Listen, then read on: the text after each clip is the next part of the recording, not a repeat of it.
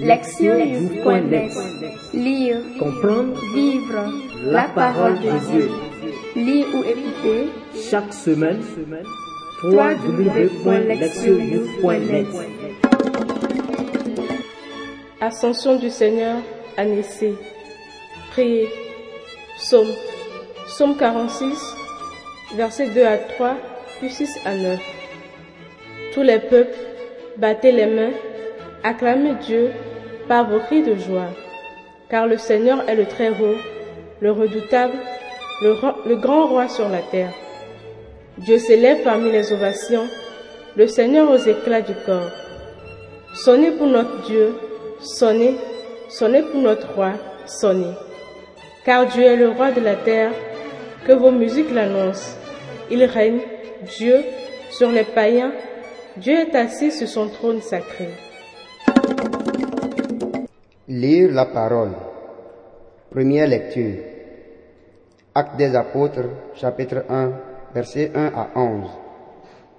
Cher Théophile, dans mon premier livre, j'ai parlé de tout ce que Jésus a fait et enseigné depuis le, depuis le moment où il commença jusqu'au jour où il fut enlevé au ciel, après avoir, par l'Esprit Saint, donné ses instructions aux apôtres qu'il avait choisis. C'est à eux qu'il s'est présenté vivant après sa passion. Il leur en a donné bien des preuves, puisque pendant quarante jours, il leur est apparu et leur a parlé du royaume de Dieu. Au cours d'un repas qu'il prenait avec eux, il leur donna l'ordre de ne pas quitter Jérusalem, mais d'y attendre que s'accomplisse la promesse du Père.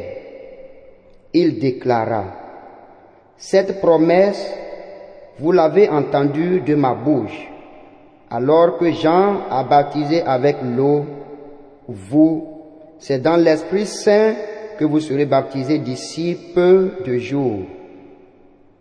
Ainsi réunis, les apôtres l'interrogeaient. Seigneur, est-ce maintenant le temps où tu vas rétablir le royaume pour Israël? Jésus leur répondit, Il ne vous appartient pas de connaître les temps et les moments que le Père a fixés de sa propre autorité. Mais vous allez recevoir une force quand le Saint-Esprit viendra sur vous. Vous serez alors mes témoins à Jérusalem, dans toute la Judée et la Samarie, et jusqu'aux extrémités de la terre. Après ces paroles, tandis que les apôtres le regardaient, il se leva et une nuée vint le soustraire à leurs yeux. Et comme ils fixaient encore le ciel où Jésus s'en allait, voici que devant eux se tenaient deux hommes en vêtements blancs qui leur dirent, Galiléens, pourquoi restez-vous là à regarder vers le ciel? Ce Jésus qui a été enlevé au ciel d'auprès de vous viendra de la même manière que vous l'avez vu s'en aller vers le ciel. Deuxième lecture, Éphésiens 1, versets 17 à 23. Que le Dieu de notre Seigneur Jésus-Christ, le Père dans sa gloire, vous donne un esprit de sagesse qui vous le révèle et vous le fasse vraiment connaître. Qu'il ouvre à sa lumière les yeux de votre cœur pour que vous sachiez quelle espérance vous ouvre son appel, la gloire sans prix de l'héritage que vous avez partagé avec les fidèles et quelle puissance incomparable il déploie pour nous, les croyants. C'est l'énergie, la force, la vigueur qu'il a mise en œuvre dans le Christ quand il l'a ressuscité d'entre les morts et qu'il l'a fait asseoir à sa droite dans les cieux. Il l'a établi au-dessus de toute être céleste, principauté, souveraineté, puissance et domination, au-dessus de tout nom que l'on puisse nommer, non seulement dans le monde présent, mais aussi dans le monde à venir. Il a tout mis sous ses pieds et le plaçant plus haut que tout, il a fait de lui la tête de l'Église. Il est son corps et l'Église, c'est l'accomplissement total du Christ, lui que Dieu compte totalement de sa plénitude. Évangile, Luc 24, 46 à 53. En ce temps-là, Jésus ressuscité, apparaissant à ses disciples, leur dit, Il est écrit que le Christ souffrirait, qu'il ressusciterait d'entre les morts le troisième jour, et que la conversion serait proclamée en son nom pour le pardon des péchés à toutes les nations en commençant par Jérusalem à vous d'en être les témoins. Et moi, je vais envoyer sur vous ce que mon Père a promis. Quant à vous, demeurez dans la ville jusqu'à ce que vous soyez revêtus d'une puissance venue d'en haut. Puis Jésus les amena au dehors jusque vers Béthanie et levant les mains, il les bénit. Or, Tandis qu'il les bénissait, il se sépara d'eux et ils étaient emportés au ciel. Ils se prosternèrent devant lui, puis ils retournèrent à Jérusalem en grande joie. Et ils étaient sans cesse dans le temple à bénir Dieu. Entendre la parole. Le thème. La grande transition. Les lectures bibliques proposées à la méditation des fidèles au temps pascal montrent fréquemment comment Jésus prépare ses disciples à poursuivre sa mission qui consiste à apporter le salut au monde. La fête de l'Ascension conclut ce temps de préparation et inaugure la transition entre Jésus et ses successeurs. La première lecture constitue la section d'ouverture du livre des Actes des Apôtres, dans lesquels Saint Luc fait une description d'une transition entre l'Évangile et ses impacts dans la société, notamment les actes des apôtres. Le premier volume de Luc, l'Évangile décrit la vie et le mystère, le ministère de Jésus, tandis que le second tome présente le travail de ses successeurs qui sont les apôtres. Les deux ouvrages sont dédiés à la même personne, Théophile, nouvellement converti au christianisme, et qui aurait probablement sponsorisé le travail de Luc. Pour mettre un lien entre les deux volumes, Luc commence les actes des apôtres avec le même scénario qui mettait fin à l'évangile, l'ascension de Jésus. Le récit de l'ascension de Jésus est plus développé en détail dans les actes des apôtres que dans l'évangile. Il commence avec Jésus qui annonce la venue imminente de l'Esprit Saint. Les disciples se demandaient si cet événement pourrait apporter la restauration du royaume d'Israël. Cette inquiétude était légitime d'autant plus que d'après la prophétie de Joël, la descente de l'Esprit de Dieu sera un signe de l'avènement du jour du Seigneur et de la restauration de la nation. Jésus fait comprendre à ses disciples que l'arrivée du Saint-Esprit ne constitue pas de facto la fin de l'histoire.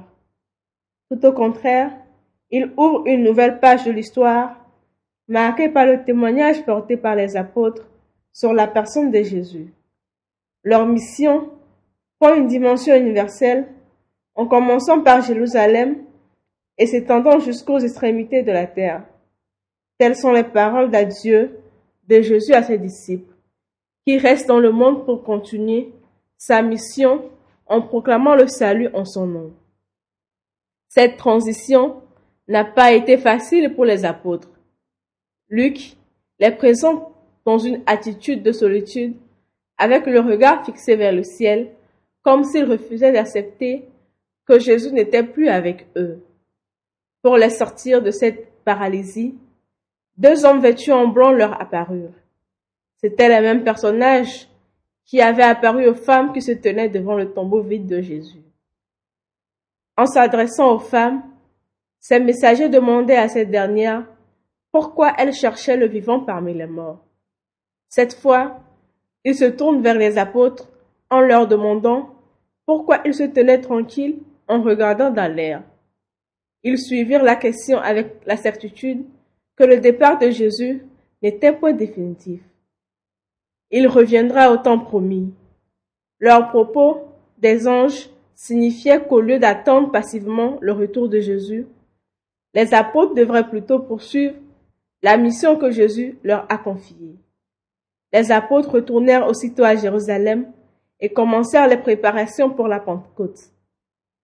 L'ascension de Jésus marque le moment où les disciples commencèrent effectivement de façon autonome leur mission dans le monde. Jusqu'à ce point, ils étaient des disciples du Christ. À partir de maintenant, ils devinrent des apôtres qui, sous la mouvance de l'Esprit Saint, seront responsables de l'annonce du message du salut au monde entier. La deuxième lecture expose la prière de Saint Paul apôtre aux Éphésiens qui suivent son riche enseignement sur les œuvres que Dieu a accomplies à travers son Fils Jésus-Christ pour sauver l'humanité. Paul prie pour la sagesse et la révélation pour que les chrétiens d'Éphèse comprennent en profondeur et apprécient l'immensité de ce que Dieu a fait pour eux.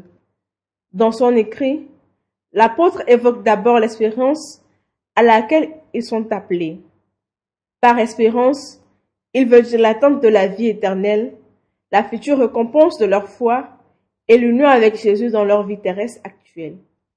Ensuite, Paul tourne leur regard vers leur appartenance de la communauté chrétienne, l'Église. Il décrit cette appartenance comme un grand héritage des saints. Dans cette lettre, l'Église se présente comme le corps vivant du Christ lui-même. L'Église, cette communauté de croyants sur terre, est une extension du Seigneur glorifié que Dieu a ressuscité des morts et à qui il a donné toute autorité suprême sur tout le cosmos. Ce Seigneur cosmique rejoint son Église et la remplit de sa présence. Plus encore, la puissance de Dieu qui a exalté Jésus à ce point culminant opère maintenant dans l'Église à travers ce même Christ. Dans ce sens, l'Église est remplie de la vie divine et cette vie divine remplit les membres individuels de l'Église. Pour cela, les chrétiens mènent déjà une vie glorieuse de paradis tout en étant ici sur terre. Cela n'étonne donc pas si Paul considère l'appartenance à cette communauté comme un héritage glorieux. Il nous en souvient que les Éphésiens viennent à peine de passer du monde païen à la nouvelle réalité de la vie glorifiée dans la communauté chrétienne. Dans cette lettre, Paul cherche à leur faire prendre conscience qu'ils appartiennent maintenant à un autre monde. En renonçant aux croyances et pratiques païennes, ils mènent maintenant, en entrant dans l'Église, une vue de communion avec le seul vrai Dieu à travers Jésus-Christ. Cette transition est devenue effective à partir du moment où ils ont décidé eux-mêmes de se donner à Jésus-Christ, ce qui marque leur vie et leur statut pour toujours. Dans l'Évangile, Luc fait une conclusion de l'histoire de Jésus en exposant les mêmes événements développés tout au début des actes des apôtres. Ici, Jésus prépare les apôtres à leur, mission autonome dans le monde et en montant aux cieux, il leur recommande de suivre ses instructions. Ces instructions commencent avec le rappel que le Messie, Jésus, devrait mourir et ressusciter. Au début, ils ont eu beaucoup de mal à accepter cette vérité. En outre, Jésus leur fait comprendre qu'ils devraient proclamer à toutes les nations la repentance et le pardon des péchés en son nom. Cela veut dire que les disciples, en tant que témoins de la résurrection, sont devenus responsables de l'annonce de ce message du salut au monde entier. Finalement, Jésus leur demande de retourner à Jérusalem et d'attendre la venue de l'Esprit Saint qui leur donnera le pouvoir et les guidera. L'acte dernier de Jésus sur la terre consistait à les bénir. Cette bénédiction donne aux disciples l'assurance de la présence de Dieu dans cette nouvelle phase de leur vie et de leur ministère, tout comme Dieu était avec Jésus tout au long de sa mission terrestre. En retournant au ciel, Jésus laissa ses disciples dans le monde comme ses successeurs. Il les, en a préparés durant son ministère. Maintenant, cette transition est complète. L'ascension mène à son aboutissement une période d'intense préparation des disciples pour leur mission dans le monde. Pendant son ministère, Jésus leur a enseigné abondamment et leur a prouvé qu'il était véritablement le Messie de Dieu, celui qui a apporté le salut au monde à travers sa mort et sa résurrection. Ainsi préparés, ils peuvent rendre avec assurance le témoignage de Jésus en cherchant à amener des gens à la repentance et à la foi qui mène au salut. Comme c'est décrit dans la lettre aux Éphésiens, ceux qui ont accepté ce témoignage apostolique et deviennent membres de la communauté chrétienne pourront entrer en communion avec Dieu et Jésus-Christ. Remplis de cette vie divine et unis à Jésus-Christ, les croyants pourront chanter avec le psalmiste l'hymne d'action de grâce et de louange, car le Seigneur est le Très-Haut, le redoutable, le grand roi sur toute la terre. Écoutez la parole de Dieu. Au dimanche de l'Ascension, nous commémorons la transition entre le ministère de Jésus et le ministère de ses successeurs. Cela nous invite à réfléchir à la mission que nous partageons avec le Christ. Dans ce contexte, l'Église nous propose de nous examiner en tant que chrétiens, nous qui avons été choisis et appelés non seulement pour bénéficier du salut que Jésus nous a apporté, mais aussi pour être des hommes et des femmes qui transmettent le message du salut à tout le monde sous la mouvance de l'Esprit Saint. Dans la liturgie de ce jour, le Christ nous confie la tâche de continuer sa mission au milieu du monde. Pour pouvoir réaliser cette mission, nous devons nous ouvrir à l'Esprit Saint et nous laisser guider par lui à chaque instant. La première lecture nous fait comprendre la transition du Christ à ses successeurs, les apôtres.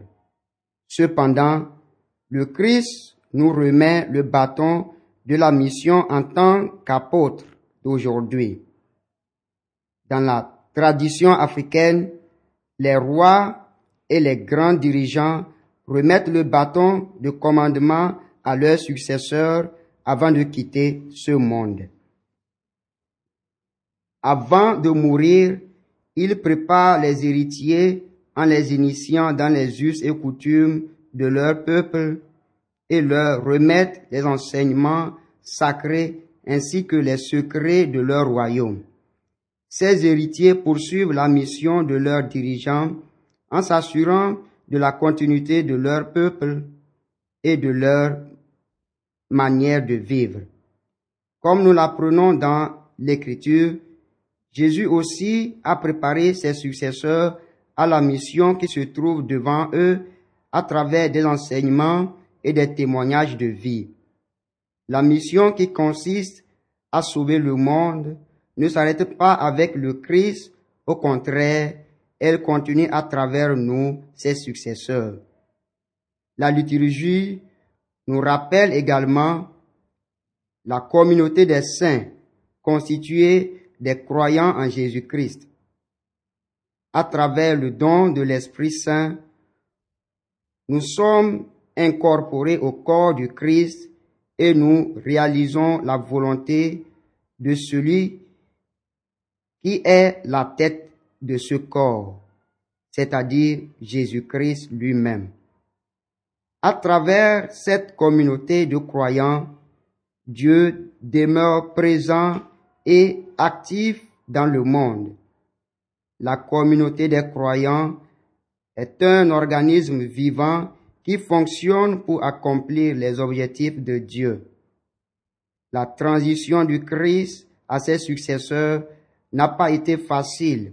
Toutefois, avec l'aide de l'Esprit Saint, la mission de la communauté des croyants continue jusqu'aujourd'hui. L'Évangile nous enseigne comment Jésus a recommandé à ses successeurs d'aller à toutes les nations et de prêcher la repentance et le pardon des péchés à tout le monde. Comme représentants du Christ aujourd'hui, nous sommes appelés à rendre témoignage de ce que nous croyons. Il est important que nous fassions une évaluation par rapport au témoignage de notre foi.